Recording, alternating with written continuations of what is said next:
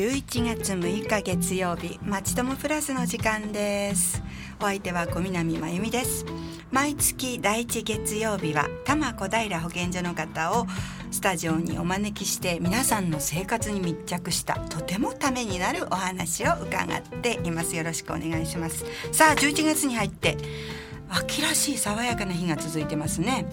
10月の分を取り戻しているような感じですが本格的な冬が来る前に心と体でこの大好きな季節を味わいたいと本当に今思っているところです。そして今日はその冬が来る前にぜひ皆さんに聞いてちょっとお勉強していただきたい内容です。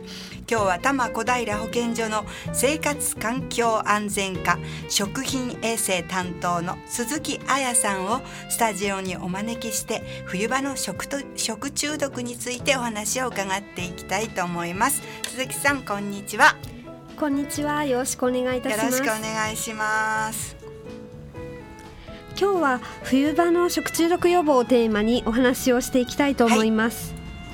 はい、食中毒と聞くと、夏場に多いイメージを持つ方が多いと思いますが、はい、冬にも多くの食中毒が発生しています。今日は冬場に発生しやすい食中毒とその予防法をお話ししていきたいと思います。はい。とってもためになりますよね。あのよろしくお願いいたします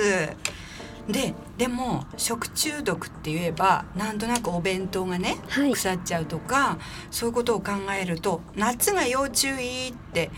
思っていたし、はい、まだ思ってらっしゃるねあのお母様とか主婦の方とか多いと思うんですけどもね、この季節にお話なんで食中毒のお話なのって疑問に思われる方もねやっぱりいらっしゃると思うんですけども、はい、やっぱり季節が夏っていうのはどうも違う感じですか？そうですね。あの昨年都内で発生した食中毒の件数は136件ありました、はい、えー、1月から3月の冬場に発生した食中毒は、はい、7月から9月の夏場に発生した件数を上回っています。この傾向は、えー昨年だけではなく10年ほど前から続いておりまして今や夏よりも冬の方が食中毒は多いです。なるほど。じゃあ10年前からそんな感じなんだけどまだなんかすごい浸透していないっていうか、はい、ね冬やっぱり夏の感じがするんですけどね、イメージはやっぱり夏なんだけど夏に流行るものとはなんか菌とか本質的になんか違うんですか、はいはい、え確かに以前は夏に食中毒が多く発生していました、はい、え例えば今から28年前、平成元年の食中毒件数は92件だったんですけれども、はい、この頃は7月から9月の食中毒が1月から3月の冬場の5倍以上もありました。食中毒は夏という季節感のある時代だったわけです。はいえ当時は腸炎ビブリオやサルモネラ、黄色ブドウ球菌。この3つの細菌が食中毒の御三家と呼ばれておりました。細菌による食中毒が主流でしたから、はい、細菌が増えやすい夏に食中毒が多くなっていました。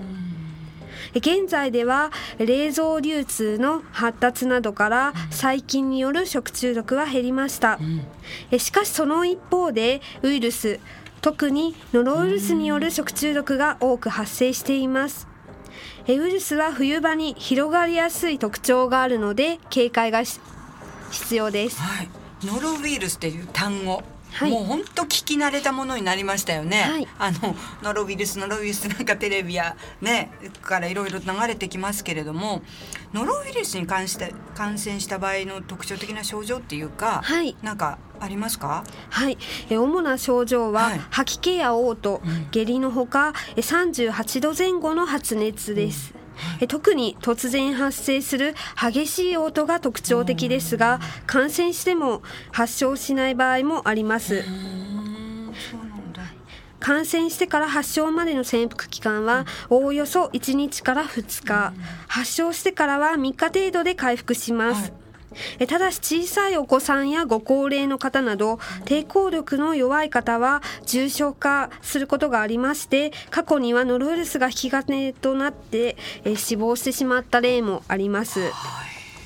なお感染した方の排泄物や嘔吐物には多くのウイルスが含まれておりますので、取り扱いには注意が必要です。そうでしょうね、はい、じゃあその注意のことはまた改めて後でねいろいろ教えていただくということにして、はい、冬にねノルノロウイルス食中毒の発生が多くなるには何か理由があるんですか？はい、えそれはノロウイルスの感染力の強さと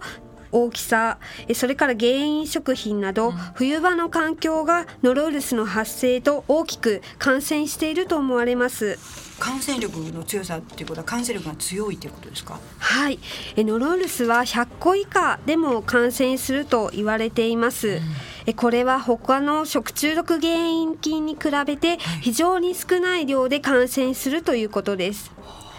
例えば先ほどご紹介した腸炎ビブリオでは10万個以上ノロウイルスの100倍の菌量がないと発症しません。へえそうなんだ。100倍。いや100個とね10万個ってね えらい違いですよね。じゃあその少ない菌のね数でね、はい、発症するっていうことはノロウイルスって一つがすっごい大きいとか、はい、そういう感じですか？いえノロウイルスは非常に小さくてですね直径30ナノメートル。例えば同じく冬に流行するインフルエンザウイルスと比べると約3分の1の大きさです。このため冬の乾燥した空気中に放出されるといつまでも浮遊して広範囲に広まってしまいます小さいのがふわふわと広い範囲に広がっていくっていうね、うん、感じですね、はい、小さいやつの方が強かったりするんですね。ではそのまあ、飛んでるのは分かりましたけどこれを食べたからかかりやすいっていうような原因食品っていうのかな、はい、そういうものはありますか？はい。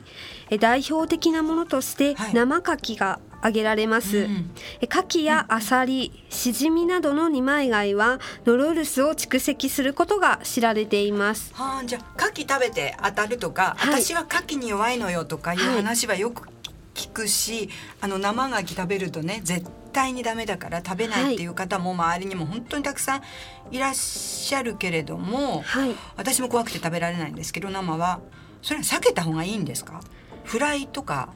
にしたら大丈夫？っていうことですはい、そうですね。あのー、まあ牡蠣を含めて二枚貝は、うん、あのー、海の中に含まれている有機物やプランクトンといったあの栄養分をあの貯めて成長するんですけれども、はい、その途中で、えー、ノロウイルスのその暗い緑色になっている中腸腺という消化器官にウイルスを貯める傾向があります。加熱せずにその消化器官ごと丸ごと食べてしまう生牡蠣は食中毒になりやすいと言われています。揚げ物などにして90秒以上中心部まで85度から90度になるように加熱をすればウイルスの感染する力はなくなります。ただ一方で、はい、ノロウイルスは感染した人の、え排泄物とともに下水へと流れ下水処理場を経由して、え海の中へ放出されることがあります。冬は、えー、ノロウイルスの流行期となるため、はい、下水の中のノロウイルスの濃度がえー、上昇する一方、えー、牡蠣などの流通量が増えるので、連鎖的にノロウイルス食中毒が増えると考えられています。最近はあの産地や調理者のその方の意識の高まりとともに、あの牡蠣による発生件数は減少の傾向です。なるほど。じゃあ以前牡蠣に当たった方はウイルスなんだから、免疫がついてついてもう大丈夫っていうことですか？いえ、あのー、まあそうですね、ノロウイルスは、あのインフルエンザなどと同じように免疫はつくんですけれども、ただその免疫の持続期間が、あの半年から2年ほどと、あの短いです。またノロウイルスの種類も30種類以上と非常に多いので、うん、違う種類のノロウイルスに感染してしまってまた症状が出てしまうということもあります。なるほどね。ノロウイルスと一言で言っても30種類じゃ違うウイルスがあるのと同じことですもんね。それはなかなか難しいウイルスっても厄介ですよね。でもそのあのインフルエンザってね今おっしゃいましたけど私毎年予防接種を受けてるんですけども、はい、そのノロウイルスの予防接種とかその便利なものはないんですか？そうですね。あると非常に便利なんですけれども、ね、ノロウイルスのワクチンはあのまだありません。ですので日頃からの感染予防が重要になります。はい。わかりましたなんか今までのねお話だと随分牡蠣が 悪者かなっていう感じがするんですけども、はい、牡蠣以外にも何か気をつける食材があったら教えていただけますか？はい。え牡蠣を食べていなくても、うん、ノロウイルスによる食中毒が起きた例が多くあります、はい、え調理員がノロウイルスに感染をしてしまって、うん、え食品を汚染して食中毒を起こすケースです、うん今年都内で発生したノロウイルス食中毒は9月末までに19件ありましたが牡蠣などの二枚貝が原因となった事件はなく全ての事件が汚染された食品によるものでした。え調理員が原因になるっていうのはどうしてそんなことが起こるんでしょうか？はいえノロウイルスは感染した人の排泄物や嘔吐物に非常に多く含まれています、はい、え例えば感染者の方がトイレを利用して手洗いを十分に行わないまま食品に触れたり盛り付けたりしますよね、えそうするとこれを召し上がった方が食中毒になる。このパターンが非常に多くなっています、はい。多摩小平保健所管内では3月に小平市内の学校給食へ出された刻みのりが原因の食中毒事件がありましたこの事件はのり加工業者が体調不良の中勤務し、なおかつ手洗いが不十分であったことからウイルスを刻みのりにつけてしまったと考えられています。この場合も体調不良の際は食品に触れずかつ日頃から徹底した手洗いができていれば十分に防ぐことができていたはずです。そのニュースはあの以前ねテレビで見たことありますよね、はいじゃあ今は海苔海苔でしたけれども、はい、牡蠣以外の食中毒事件の原食品になんかほらあの似てるとか特徴とかはあるんですか？はい。手で触れて加熱することなく食べるあらゆる食品が可能性にあの原因となる可能性があります。困ったことにノロウイルスは食品の中で増えることなく、うん、食中毒を引き起こします、はい、汚れた手で触れたらアウトということですね、えもう一つノロウイルスに関して重要なことがあります、はい。はい、えそれは不謹性感染者の存在です、うん。先ほどノロウイルスに感染して発症した人の嘔吐物や排出物には多くのノロウイルスが含まれているとお話をしました、はい、ノロウイルス感染者にはその発症しない方もいますこうした人の中には発症者と同じように多くのウイルスを発症する方もいます。具合の悪い方は自分が感染源にならないように注意をすることができますが元気な人は自分がウイルスを排出しているとは想像もしていないでしょう。しないですよね、はい、あなたもあなたもあなたももしかしたらね排出してるかもしれない、うわ気をつけないといけないではあの後半はね、はい、あのどうしたらノロウイルスのウイルスの食中毒を防ぐことができるかっていうお話をねゆっくりまた聞かせてくださいね。ではここであの保健所のあの鈴木さんの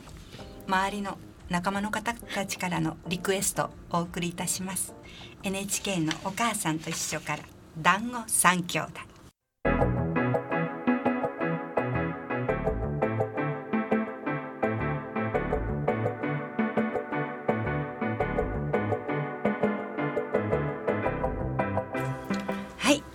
玉入玉小平保健所の鈴木彩さんをお迎えして冬場の食中毒についてお話を伺っておりますが後半もよろしくお願いします。よろしくお願いいたします、なんかノロウイルスの恐ろしいことをねいろいろ聞いてまいりましたがではノロウイルス食中毒を防ぐためにはどうしたらいいか。そういうことを教えていただけますか？はい。え誰もがよく手を洗うことです、はい、この誰もがというところが大切であり難しいところです口から感染をしますので、はい、食事の前、はい、調理の前、はい、それからトイレの後などえ必ずよく手を洗いましょう。そうですよね。はい。かかってないかかってるかわかんないんだからね。はい。ノロールスは先ほどもお話をした通り、はい、非常に小さいので、はい、トイレの後は手やお洋服などにウイルスがついていたりだとかトイレの中にも飛び散っているかもしれません、うんですからトイレを出てきた時は手をよく洗ってください、うん、またどこかでノロウイルスが手についてしまうかもしれませんので、えー、お料理をする時にはよく手を洗ってください。これが一番のノロウイルス対策です。そうですよね。外でお手洗いを利用する時なんて、はい、家族の中にはノロにかかってる人はいないよと思ってても外はわからないですよね。そうですね。あなたもあなたもあなたもかもしれないから、はい、でも多くの人は手を洗ってるんじゃないかなって思えるんですけれども、はい、どうです？そうですね、どうでしょうか？あの手を洗ってはいますが、そこそこという人が多いのではないでしょうか？そこそこトイレの後にしっかりと手を洗わない人がいると、うん、その人があちこちにノロウイルスを塗って歩いているかもしれません。手で触れるところ至るところにノロウイルスが塗られている可能性があります。怖い。特に調理をする人はそれを意識していただきたいです。トイレの後調理をする前など手洗いはとても大切になります。はい。あちこちにノロウイルスがいるそうなると自分が感染しないでいるって難しいですよね。そうですね。自分の手にノロウイルスをつけないでいること。これは難しいと思います、はい、でもきちんと手洗いをするすれば、うん、手から口へ入ることは防ぐことができます。なるほどね。本当いろんなところについてるかもしれないね。電車乗る人とかね、はい、電電車のなんかつり革捕まったらとかね。だから洗わなきゃいけないってことですよね。はいでこの頃病院に入る入り口とかスーパーとかの入り口になんかピュッて押したらジェルが出たりとかシュワッて液体が出る消毒のスプレーみたいなのありますよね、はい、あれって効果あるんですか？はい。え残念ながらあのそういったところに置かれているアルコールはえ最近にはとても効果があるんですけれどもノロウイルスにはあまり効果が期待できません。あら。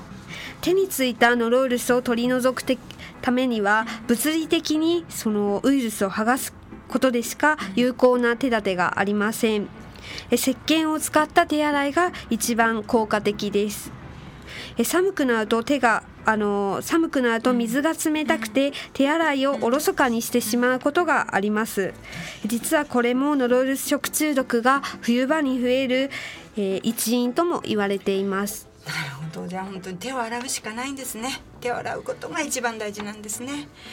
はあ、じゃあ適切な手洗いのポイントって教えていただけますか？はい。え基本的には石鹸を使って汚れとともに洗い落とすことが一番効果的です、うん、え石鹸は泡立った状態で使うのが一番効果的ですので手洗いをするときには石鹸をよく泡立てて時間をかけて手を洗ってください、はいまた二度洗いをすることでさらに効果が高まります。そういう二度洗いとかあんまり考えたことなかったですね、はい。え多摩小平保健所では正しい手洗いの方法を皆様に、えー、もっと多く知っていただきたいということで動画を作りました。はい、アラウサギという保健所のキャラクターが手洗い方法を教えるという内容で、お子様にも分かりやすくなっております。はい YouTube でご覧いただけますので、うん、洗うさぎ手洗いでぜひ検索をしてみてください。はい、洗うさぎってピンクのあの可愛いうさぎさんですよね。はい。YouTube ね小さいお子さんでもお家で多分 いろんなのを見てる方が多いと思うので、はい、ぜひぜひお母さんと一緒にね見ていただけたらいいですよね。でも YouTube をご覧ならない方利用していない方のためにちょっとお聞きするんですがこう手手がありますよね手のひら手のこう指、はい、ってありますけどあの表面で汚れのつきやすい部分とかあるんですか？はい、えー、指先など特に汚れがつきやすいですし、はい、その分汚れも落ちにくくなります。え他にも手のしわや爪の周りはい、指と指の間や親指の周りと手首は汚れが落ちにくいので意識して洗うようにしてください。洗い終わった後はペーパータオルや清潔なタオルでよく拭いてください。そうかタオルが汚れてるっていう場合もねあるんですね。本当に気をつけないといけないですね。さあ手を洗いました。私の手はとっても綺麗になりました。では次はお料理をします今からという時に、はい、あのどのようなことを気をつければいいですか？はい。お料理をする時には食品の中心部まで十分に加熱をしていれば、はい、ノロールスは感染する力を失います、はい。特に牡蠣などは中心部まで十分に火を通してお召し上がりください、はい、表面は火が通っていても、うん、中心部まで十分に加熱されていないとノロールスが生き残っている可能性があります、うん加熱するときは90秒以上中心部が85度から90度になるようにする必要があります。はい。よく加熱ですね。その他にも調理過程で気をつけることはありますか？はい。えまな板や包丁などの調理器具をしっかり洗浄消毒する必要がありますえ使い終わった後に熱湯消毒をするかもしくは塩素系消毒剤に漬け込んで洗い流す方法が有効です。なるほど。あの商品名になりますけど吐いたとかシュッシュッシュッてやるとかつけるとかね、はい、そういうことした方がいいってことですよね。ああのお話の最初の方でね感染した方の排泄物とか嘔吐物の取り扱いは注意しないとダメですよっていうお話がありましたけども、はい、もし家族でノロウイルスの感染者がいた場合はどのようなことを注意してやればいいですか？はい。えー、ノロウイルスに感染をしてしまうと、うん、排泄物の中に多くのウイルスが含まれておりますので、はい、トイレも汚染されている可能性が高いです。はい便器だけではなくドアノブや床もこまめに清掃消毒をしましょう。また症状が治まった後も1週間ぐらいは排泄物の中にウイルスが存在し続け長い場合は1ヶ月程度持続します。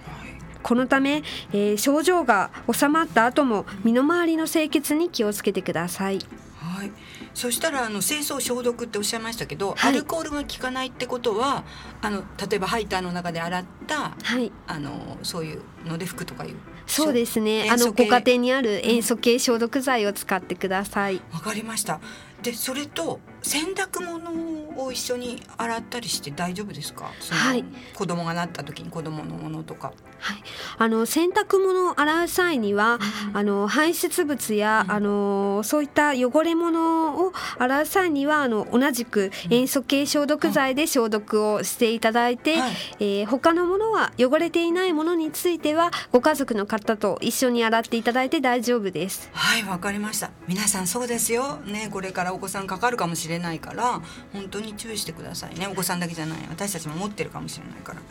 なんか今日本当にいろいろなためになるお話を伺いましたが最後にまとめをお願いします。はい。えこれからノロウイルス食中毒が大きく多く発生します。えきちんとした手洗いをすることでノロウイルス食中毒を抑え込むことができます。え外出から戻った後えトイレの後調理をする前、食事の前には手洗いを忘れずに行ってください。はい。手洗い手洗い手洗い。今日は手洗いですよ皆さん。しっかり覚えてくださいね。鈴木さんありがとうございました。ありがとうございました、はい、さて来月はインフルエンザについてお送りしますし1月には歯の健康についてお送りします。1月の歯の健康はあの質問を受け付けておりますので FM 西東京の方までぜひお寄せください。お待ちいたしております。本当鈴木さん可愛いあの娘より若いお嬢さんなんですけどいろいろ教えてくださって本当にありがとうございました。鈴木彩さんでした。ではこれもまた保健所からのリクエストです。ねクリスマスですよね。聞いてください。サラ・ブライトマンで。サイレントナイトこれでお別れします。また。